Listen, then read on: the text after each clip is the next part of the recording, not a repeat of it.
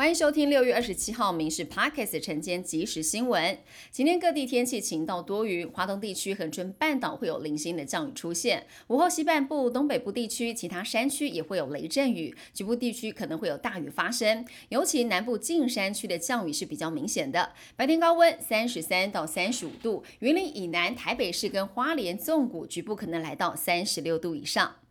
竹北气爆公务处初判大楼的结构不受到影响，将找第三方公证单位来检测，希望一个月内提出完整报告。但县府在气爆当日说县长杨文科确诊，才没有坐镇指挥。后来知道杨文科人在日本。昨天晚间副县长回答媒体询问，居然说当时不知道县长的下落，也被质疑双方有代沟。杨文科回国之后，虽然有到现场看灾，却没有现身协调会，住户痛批太没诚意了。扭转台湾行人地狱的污名。上周警政署公布，只要行人站在斑马线，不管远近驾驶都要停让，这引发了矫枉过正的一个疑虑。交通部邀请了警政署学者来讨论新方案，认为汽机车驾驶不停让行人已经提高了罚金到六千块，处罚条例更加的严格，因此最后决议维持现行的标准，人车间隔必须是三公尺要停让。民众在公共政策网络参与平台提案，周休三日获得了五千人连署。劳动部给了回应，说现阶段要全面性的来实施是有困难的，因为恐怕造成教育现场还有产业经济、医疗设服等等的困难。但是如果工作职务适合，事业单位可以利用弹性工时进行调整。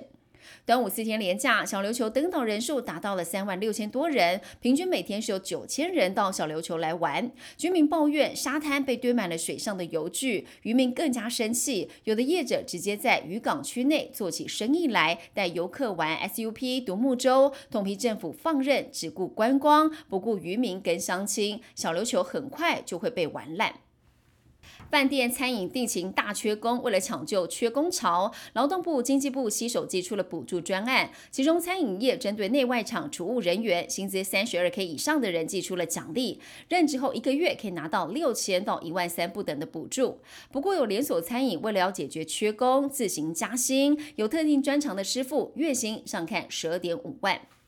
北农人事改选，北市府跟农会派掌握超过半数的席次。他们推派的董事长人选，前金门县长杨振武和总经理吴方明，看似都渴望出任，但也意味着北农即将变天。但后来的董事会突然终止，造成人选难产。原因是农委会董事不满北市府包揽常务董事的席次，所以退席抗议。现在预计周五再进行开会。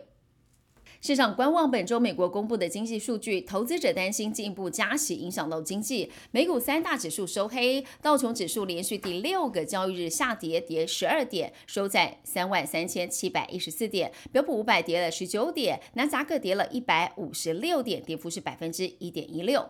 全台第一位 AI 科技主播昨天晚间在民事新闻登场，提供了划时代的传播体验。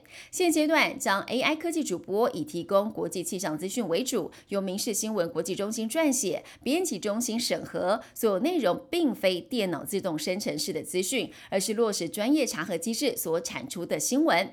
民事新闻也到 NCC 与会来陈述，NCC 做出了三点回应，表示符合既有新闻编审流程及自律的机制。